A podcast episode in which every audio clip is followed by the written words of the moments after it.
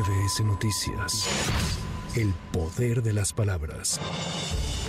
Este jueves en el Valle de México, integrantes de la Alianza Mexicana de Organizaciones de Transportistas, AMOTAC, efectuarán protestas en las principales conexiones con Ciudad de México por la ola de inseguridad que llevan padeciendo desde hace tiempo. Cabe señalar que la Confederación Nacional de Transportistas Mexicanos no participará en los bloqueos tras acceder a una mesa de diálogo convocada por la Secretaría de Gobernación.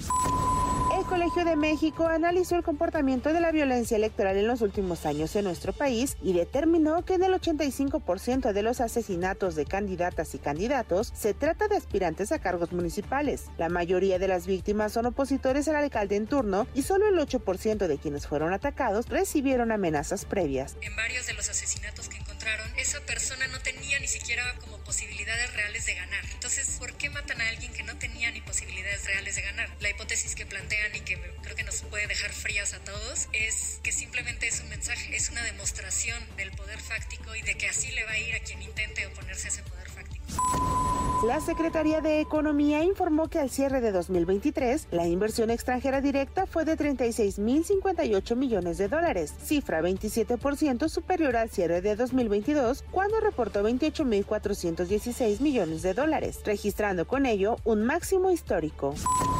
Tras el asesinato de dos integrantes de su familia en el estado de Zacatecas, el coordinador de Morena en el Senado, Ricardo Monreal, aseguró que no se siente amenazado no me siento amenazado. De hecho, no tengo seguridad. Nunca he tenido. Tengo en el servicio público, ya voy a ajustar, 45 años y nunca he tenido seguridad. Incluso ni aquí en el Senado. El único que me acompaña es quien me ayuda a manejar. Ni en mi casa, que es casa de todos, ni en ninguna parte tengo seguridad. Y no voy a cambiar. No, no, no, no me siento menos. Me siento muy bien en mi país. La bancada del Movimiento Ciudadano en la Cámara de Diputados confirmó su disposición a votar a favor de más de la mitad de iniciativas de reforma presentadas por el presidente de la República que tienen que ver con política social, bienestar de la población, cuidado de los animales, pensiones y otros beneficios para la población. Es la voz del diputado Braulio López. Hay otras que sí van con un claro esquema de destrucción institucional, de merma institucional, que Movimiento Ciudadano no acompaña. Lo que queremos es que en esa política social que acompañamos, pues se saquen lo antes posible. Eso sin lugar a dudas. No, mencionó 11. 11 y decirlo es algo que platicamos los coordinadores parlamentarios, porque pues hay una clara política social que sí hay que acompañarse.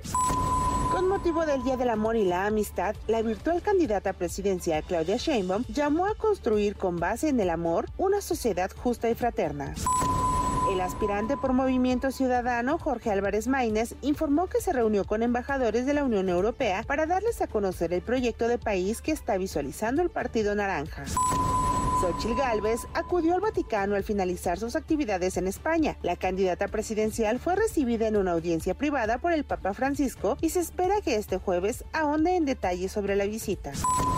En la Cámara de Diputados se propuso la penalización por la extracción, distribución y almacenamiento de agua potable cuando no se cuente con el permiso, licencia y concesiones de ley. Las disposiciones prevén penas que van de 2 a 6 años de prisión y distintas multas por abusos con el manejo del agua.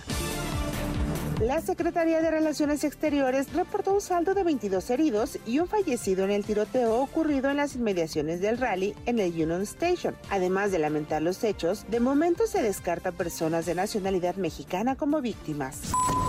La Secretaría del Trabajo informó que este año contempla colocar a un total de 27 mil personas como parte del programa de trabajadores agrícolas temporales México-Canadá. Hasta ahora ha viajado a ese país al menos 3.200 y 5 mil más lo harán en las próximas semanas.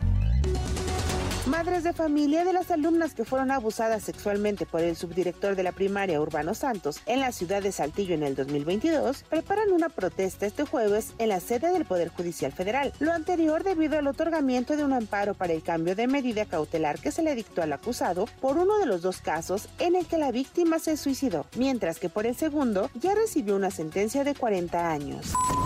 La titular de la Fiscalía General del Estado de Guerrero, Sandra Luz Valdovino Salmerón, solicitó licencia al Congreso local para separarse del cargo por seis meses con el objetivo de atender asuntos de carácter personal y familiar que requieren su atención, según indicó en la carta entregada. Para MBS Noticias, Anaí Cristóbal.